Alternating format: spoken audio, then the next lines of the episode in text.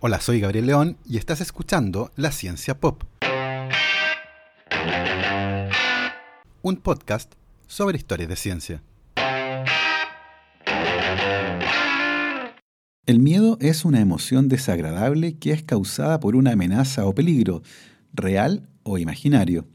El miedo genera comportamientos defensivos y respuestas fisiológicas que tienden a maximizar la supervivencia de un organismo, nos ayuda a luchar o escapar y en casos extremos nos puede paralizar.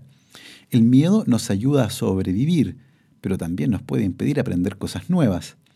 Hay personas que parecen manejar el miedo de manera diferente y hay otras en las que producto de lesiones cerebrales específicas se ha alterado completamente la percepción del miedo. Un caso particularmente llamativo es el de ratones, que parecen haberles perdido el miedo a los gatos. Y lo más curioso de esto es que ese cambio en el comportamiento se asocia con un parásito que forma quistes en el cerebro de los ratones. Del miedo y su ausencia en la historia de hoy en la ciencia pop. Y recuerden que si les gusta este proyecto, lo pueden apoyar a través de mi página en Patreon. Para eso vayan a www.patreon.com slash la ciencia pop y se pueden anotar para hacer un aporte mensual a la causa. Agradezco como siempre los aportes que hacen la cuenta de Instagram arroba hablemos.de Sebastián Toledo, Alberto Montt y Laura, Fernando Toro, Claudia D'Alenson, Diego Molina, Pedro Maldonado, Hernán y Lucas Castillo, Carlos Martínez y Lucía Latorre, Macarena Vergara, Miriam Hernández, Natalia Salgado, Ana Lucía Luna y Cristian Subiabre. Muchísimas gracias a todos.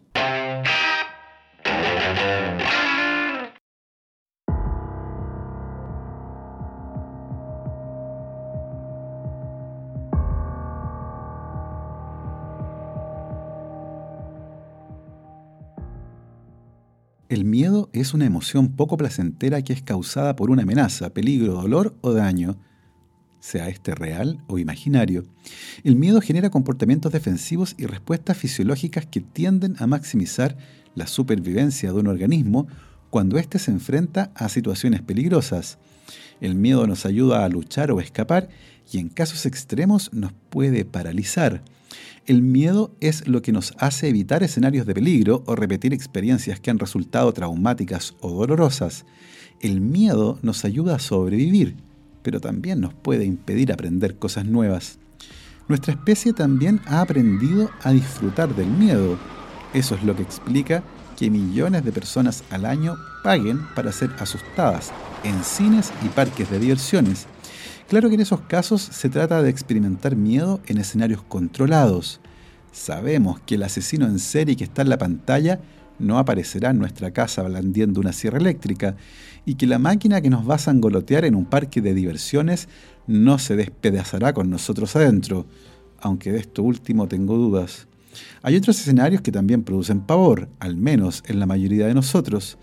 Sin embargo, hay quienes de manera casi incomprensible disfrutan mirando a la muerte directo a los ojos. Alex Honnold es un escalador y es reconocido mundialmente como el más famoso exponente del estilo free solo, que consiste en escalar muros de roca en solitario y sin usar equipos de seguridad. De esta forma, nada lo separa de la muerte cuando escala muros verticales de roca, en los que apenas sobresale alguna pequeña protuberancia de la cual aferrarse.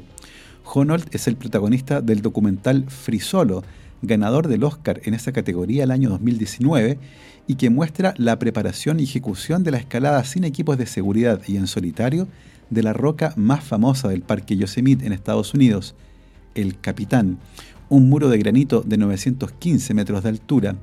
El más pequeño error de cálculo, una brisa inesperada, un ave defendiendo su territorio, algo de humedad, y se acabó. Caída libre y muerte. El sábado 3 de junio del 2017, a las 5 y media de la mañana, Honold comenzó a escalar. Le tomó 3 horas y 56 minutos llegar a la cima de El Capitán, completando así el primer ascenso en solitario y sin cuerdas de esta famosa roca. El documental es escalofriante y varios miembros del equipo que filmaba esta hazaña fueron incapaces de mirar en las zonas más complejas del ascenso, particularmente una arriesgada maniobra en una zona llamada The Boulder Problem. La relación de Honold con el peligro es consciente Él sabe perfectamente bien que puede morir escalando roca de esta forma. Es más, varios de sus amigos escaladores han muerto justamente haciendo lo que él hace. Sin embargo, ese impulso casi incontenible por desafiar a la muerte le guiñaba constantemente un ojo. Honold nunca quiso que examinaran su cerebro. En sus propias palabras, ¿para qué mirar al interior de una salchicha? Si funciona, funciona. Sin embargo, en marzo de 2016, Honold decidió echar una mirada en su cabeza y se sometió a un estudio de imágenes cerebrales, contrastando su cerebro con el de otro escalador de edad similar. Los médicos encontraron que el cerebro de Honold respondía de manera muy peculiar al miedo. Particularmente, la amígdala de Honold parecía no responder a imágenes que denotaban situaciones de peligro, algo que sí ocurría con el otro escalador. Como el término amígdala se usa para describir varias estructuras anatómicas, incluyendo a aquellas que pueden haberles extirpado de la garganta en la niñez, es necesario aclarar que en este caso estamos hablando de la amígdala cerebral, dos estructuras que se ubican a ambos lados del cerebro, detrás de los ojos y a la altura de las sienes. La amígdala cerebral es parte del sistema límbico, que agrupa a varias estructuras que tienen un papel muy importante en el procesamiento y manifestación de las emociones, particularmente del miedo. De esta forma, los médicos sospechan que Honold tiene un umbral para el miedo mucho más alto que la población general. No está claro si esto es una consecuencia de una vida dedicada a desafiar a la muerte o si Honold nació con una mayor tolerancia a escenarios riesgosos, o tal vez una mezcla de ambos. Lo que está claro es que su cerebro hace que se relacione con escenarios peligrosos de una manera muy diferente a como lo haría cualquiera de nosotros, lo que eventualmente podría afectar a su esperanza de vida y también a la prima de su seguro. Finalmente vale la pena mencionar que se trata de un estudio sumamente pequeño, por lo que las interpretaciones demasiado ambiciosas a partir de esta observación y análisis de solo dos cerebros debe ser tomada con precaución. Lo cierto es que casi todos hemos experimentado la sensación urgente y visceral del miedo, pero muy pocos han experimentado el enorme peligro que implica dejar de sentir miedo de manera permanente. SM es el nombre que se usa en la literatura científica para referirse a una mujer que vive en Estados Unidos y que dejó de experimentar miedo al finalizar la niñez. Todo comenzó con una extraña y poco conocida enfermedad llamada síndrome de Urbach-Witte. Se trata de una condición genética muy poco frecuente, con probablemente no más de 400 casos descritos en todo el mundo. Los síntomas de esta enfermedad varían mucho de un individuo a otro, pero pueden incluir una voz ronca, lesiones y cicatrices en la piel, la que se daña fácilmente y muestra una mala cicatrización de las heridas. Todos estos son resultados de un engrosamiento general de la piel y de las membranas mucosas. En algunos casos también hay un endurecimiento del tejido cerebral, lo que puede provocar epilepsia y anormalidades neuropsiquiátricas. A pesar de esto, la enfermedad generalmente no es mortal y los pacientes no muestran una disminución de la esperanza de vida. En el caso de SM y como consecuencia de esta enfermedad, la amígdala cerebral se calcificó y fue destruida. El año 1994 el caso de SM fue descrito por primera vez en un artículo científico e inicialmente la atención de los investigadores se enfocó en la incapacidad que mostraba SM para discernir qué emociones expresaban ciertas expresiones faciales que resultaban muy evidentes para todos, caras de miedo, rabia o sorpresa eran muy difíciles de descifrar para ella. Sin embargo, la gran sorpresa vino después, cuando SM les contó a los investigadores que ella nunca sentía miedo. Jamás. Con su colaboración, SM paseó por tiendas de mascotas, donde jugó con arañas y serpientes sin mostrar la más mínima aversión, parques de diversiones, casas supuestamente embrujadas y una maratón de películas de terror. No solo SM no sentía miedo, sino que además mostraba una extraña fascinación por el tipo de situaciones que a la mayoría de nosotros nos pondría los pelos de punta. Dos psicólogos clínicos que entrevistaron a SM y a quienes no se les informó de su condición, llegaron a la conclusión que se trataba de una sobreviviente, que mostraba gran resiliencia y que su actitud podía calificarse como heroica en cuanto a la forma en que ella había enfrentado la adversidad en su vida. Cuando los psicólogos se enteraron de la extraña condición de SM, lograron entender un poco mejor su historia. Al no sentir miedo, no evitaba escenarios peligrosos y era normal, por ejemplo, que hablara con personas a quienes apenas conocía, ubicándose a pocos centímetros de su cara. El miedo, o más bien su ausencia, ha marcado la vida de SM, que actualmente tiene 55 años, está casada y tiene tres hijos. A la vuelta de esta pausa, les voy a contar otra historia sobre la falta de miedo, pero esta vez relacionada con un parásito que parece alterar la conducta asociada al miedo en algunos animales. La ciencia pop cuenta con el auspicio de Segesta, gerenciamiento e inspección técnica de obras. Segesta ofrece un servicio personalizado basado en la experiencia en más de 230 proyectos, incluyendo la conducción de procesos de licitación exitosos, supervisión técnica y administrativa de proyectos de construcción y la coordinación de proyectos de arquitectura y construcción, con énfasis en el cumplimiento de estándares técnicos, económicos y plazos. Segesta, gerenciamiento e inspección técnica de alta eficiencia para proyectos de construcción, con más de 2 millones de metros cuadrados de experiencia en los ámbitos de retail, industrial, oficinas, salud, educación e inmobiliario. Para más información, visite la página www.segesta.cl.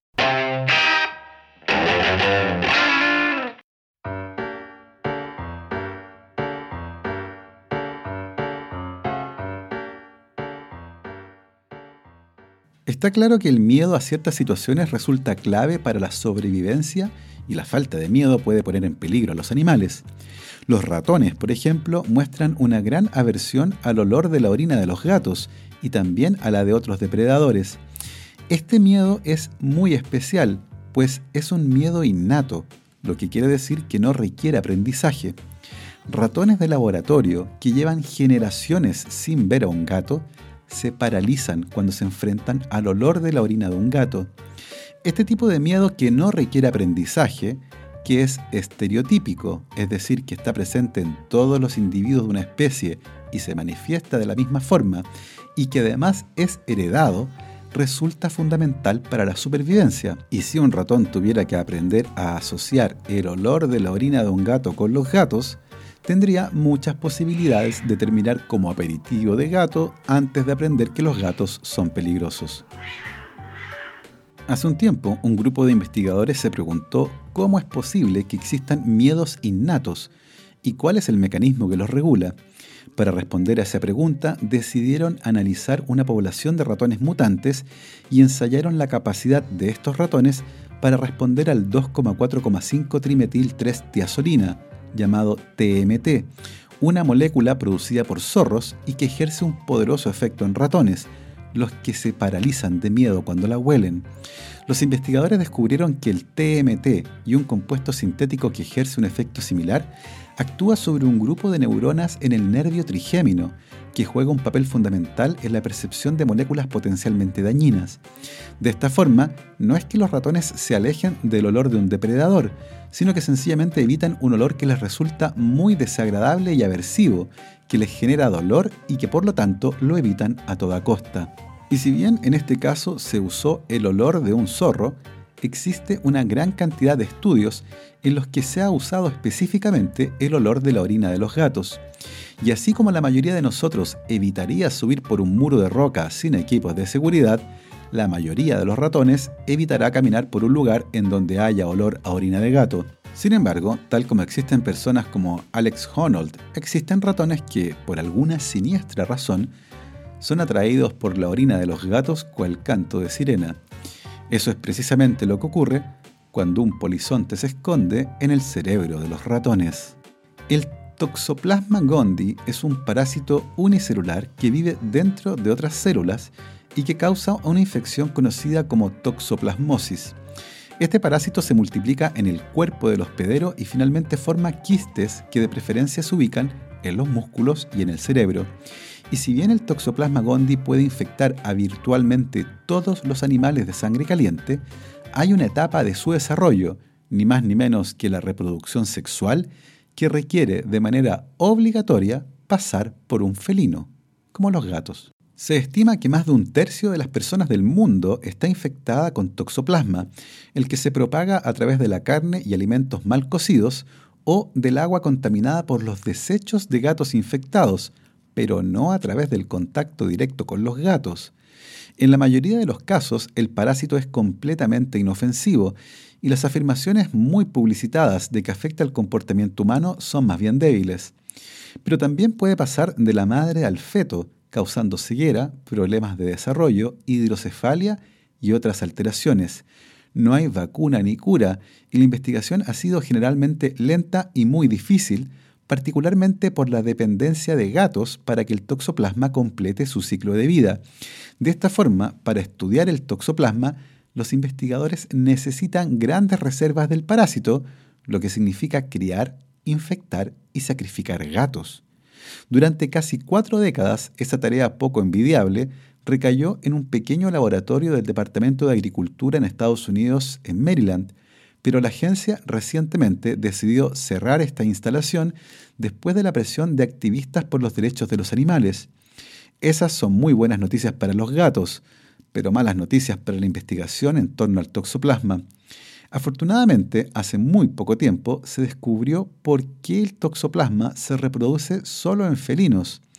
Resulta que estos animales son los únicos mamíferos que en su intestino carecen de una enzima llamada delta 6 desaturasa, que convierte a un nutriente llamado ácido linoleico en otras moléculas.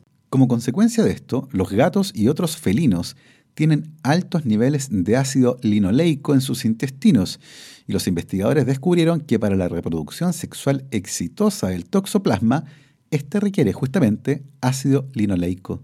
Este descubrimiento permitirá seguir estudiando al toxoplasma sin tener que infectar gatos. Este detalle metabólico explica la alta incidencia de toxoplasma en gatos. Sin embargo, es importante hacer notar que la mayor parte del tiempo este parásito no produce problemas en los humanos, con la notable excepción de las mujeres embarazadas, ya que la infección con toxoplasma durante el embarazo puede causar el aborto del feto.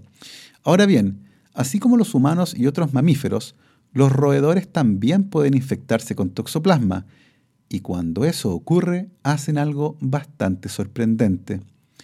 Modifican su conducta, se tornan más curiosos y no responden a la orina de los gatos con aversión. Estamos frente a un caso en el que la curiosidad alimentó al gato. Ensayos de laboratorio en los que ratas y ratones han sido infectados con toxoplasma han permitido demostrar la pérdida de la respuesta de aversión a la orina de los gatos y un aumento en la conducta exploratoria, lo que sugiere que los ratones infectados con toxoplasma serán devorados con mayor frecuencia por los gatos. ¿Es posible decir que el toxoplasma hace que los roedores le teman menos a los gatos y así favorecer su llegada al hospedero definitivo? Parece muy tentador y hasta evidente sugerir esto. En ese sentido, un estudio dirigido por el neurobiólogo Robert Sapolsky el año 2007 sugiere que el notable cambio en el comportamiento de los roedores infectados con toxoplasma es en realidad muy específico y que la infección no afecta a los miedos aprendidos, a los comportamientos relacionados con la ansiedad o el olfato, resultados que parecen apoyar a la hipótesis de la manipulación del comportamiento. Este cambio en el comportamiento de los ratones infectados con toxoplasma parece ajustarse a la definición de fenotipo extendido que realizó Richard Dawkins en 1982 y que establece que el comportamiento animal tiende a maximizar la supervivencia de los genes responsables de un determinado comportamiento, ya sea que esos genes estén o no en el cuerpo del animal que lo realiza. En este caso, claramente, serían los genes del toxoplasma los favorecidos con el comportamiento del ratón. La relación entre la infección con toxoplasma y el cambio de comportamiento en roedores facilitando que estos sean devorados por los gatos y permitiendo que el parásito llegue a su hospedero final, resulta fascinante. Y si bien todavía no entendemos los mecanismos involucrados, se cree que podrían relacionarse con el hecho de que los quistes que forma el parásito se localizan preferentemente en el cerebro, donde podrían interferir con la señalización asociada a los comportamientos descritos en los roedores la manipulación del comportamiento mediada por la infección con toxoplasma en ratas y ratones parece ser la más contundente evidencia de que ciertos parásitos pueden alterar el comportamiento de los mamíferos. ¿Es posible que algo similar ocurra en humanos? Se han descrito casos muy llamativos en los que ciertas lesiones cerebrales alteran el comportamiento humano. Uno de los casos mejor descritos es el de un hombre en Estados Unidos que desarrolló de manera repentina un intenso interés por la pornografía infantil. Su obsesión lo llevó a intentar abusar de su hijastra preadolescente y terminó en una clínica para someterse a una rehabilitación. Sin embargo, mientras estuvo internado, no dejó de insinuarse sexualmente a todo el personal femenino y también a las pacientes de la clínica, razón por la cual fue expulsado y terminó con una orden de detención. El día previo a irse a la cárcel, el sujeto se presentó en un centro de salud quejándose de mareos y un fuerte dolor de cabeza. Mientras era atendido, pidió favores sexuales a las enfermeras y parecía no importarle el hecho de que se había orinado en los pantalones. Además, le resultaba imposible escribir o copiar un dibujo que le fue presentado. Los médicos hicieron entonces un escáner de su cerebro y descubrieron un enorme tumor creciendo en la corteza órbito-frontal. Cuando el tumor fue removido, todos los síntomas, incluyendo su repentina sociopatía y parafilia, desaparecieron. Resulta muy interesante destacar el papel que la corteza órbito-frontal tiene en el control de los impulsos, el comportamiento moral y los procesos cognitivos relacionados con la toma de decisiones. ¿Es posible entonces que la infección con toxoplasma altere el comportamiento humano en ciertas circunstancias? Se trata de una pregunta sumamente compleja y hasta ahora solo se ha podido relacionar la infección por toxoplasma en humanos de manera muy débil con la presencia de ciertas patologías o una mayor frecuencia de ciertos comportamientos, desde esquizofrenia hasta un mayor interés por los negocios y el emprendimiento. ¿Cómo podría un parásito causar la aparición de comportamientos tan complejos como un mayor interés por los negocios? Recientemente se ha descubierto que la presencia de quistes en células del cerebro de roedores infectados con toxoplasma se asocia con altos niveles de dopamina. En este escenario resulta sumamente interesante el hecho que el genoma de toxoplasma contiene un gen que codifica para una enzima llamada tirosina hidroxilasa. Esta enzima es fundamental para la síntesis de dopamina en el cerebro y de hecho regula el paso más lento en esta vía. De esta forma se podría especular que la presencia de quistes en el cerebro de humanos, así como ocurre en ratones, pudiera ser algo similar y desregular los niveles de dopamina, un neurotransmisor involucrado en el desarrollo de esquizofrenia y en el comportamiento motivado. Sin embargo, un estudio del año 2016 le pone paños fríos a las especulaciones al respecto y es mucho más probable que los vínculos entre la infección por toxoplasma y los cambios en el comportamiento descritos en humanos sean exageradas. El interés en el papel que podrían jugar los organismos como los parásitos, que podrían influir en el comportamiento y en la salud psiquiátrica humana es actualmente muy alto. Esto se debe en parte al reconocimiento creciente del papel que juegan los procesos inflamatorios en la salud del cerebro y en parte a la búsqueda de una explicación biológica para los trastornos y procesos mentales más comunes. El interés en el toxoplasma, en particular, no solo ha capturado la imaginación de los investigadores, sino que también la del público general. El toxoplasma es un organismo cuya fuente de transmisión es común y fácil de identificar, por lo que muchas veces las noticias sobre su impacto en la salud humana se tienden a exagerar, como lo demuestran numerosos artículos de opinión popular recientemente publicados, incluyendo uno titulado ¿Cómo te está volviendo loco tu gato?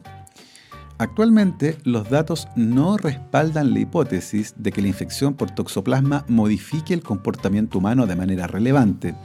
De todas formas, los datos que existen en el caso de los roedores parecen muchísimo más sólidos y de seguro garantizan más investigación en torno al comportamiento y los factores externos que pueden modificarlo. Esa fue nuestra historia de hoy, una historia de miedo y la ausencia de este. Nosotros lo dejamos hasta aquí. Nos escuchamos la próxima semana. Recuerden lavarse las manos y que la ciencia los acompañe.